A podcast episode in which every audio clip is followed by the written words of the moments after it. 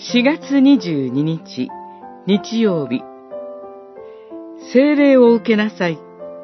ヨハネによる福音書20章19節から31節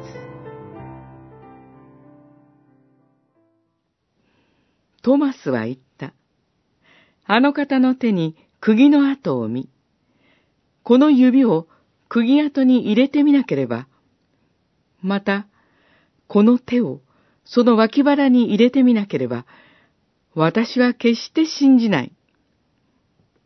さて、8日の後、弟子たちはまた家の中におり、トマスも一緒にいた。イエスが来て真ん中に立ち、あなた方に平和があるように、と言われた。二十章、二十五節、二十六節。主イエスの復活は十字架から数えて三日目、すなわち日曜日でした。復活の主はその日の夕方、集まっていた弟子たちに姿を現されました。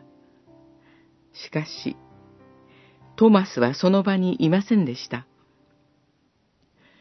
8日の後、つまり翌週の日曜日に再び主イエスは来て言われました。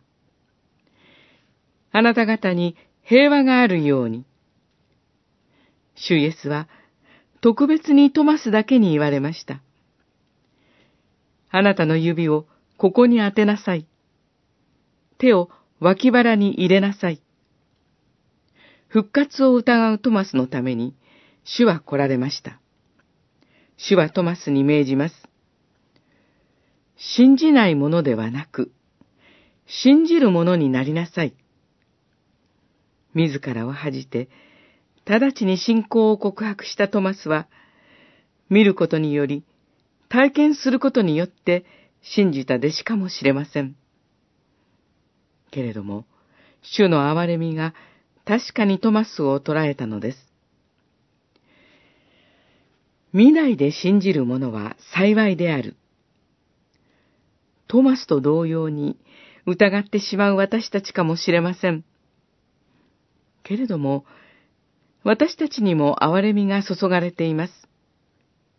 主イエスは息を吹きかけて、精霊を受けよ、と言われました。私たちは主の霊、精霊によって信じます。そして、主イエスを信じないこの世界に使わされるのです。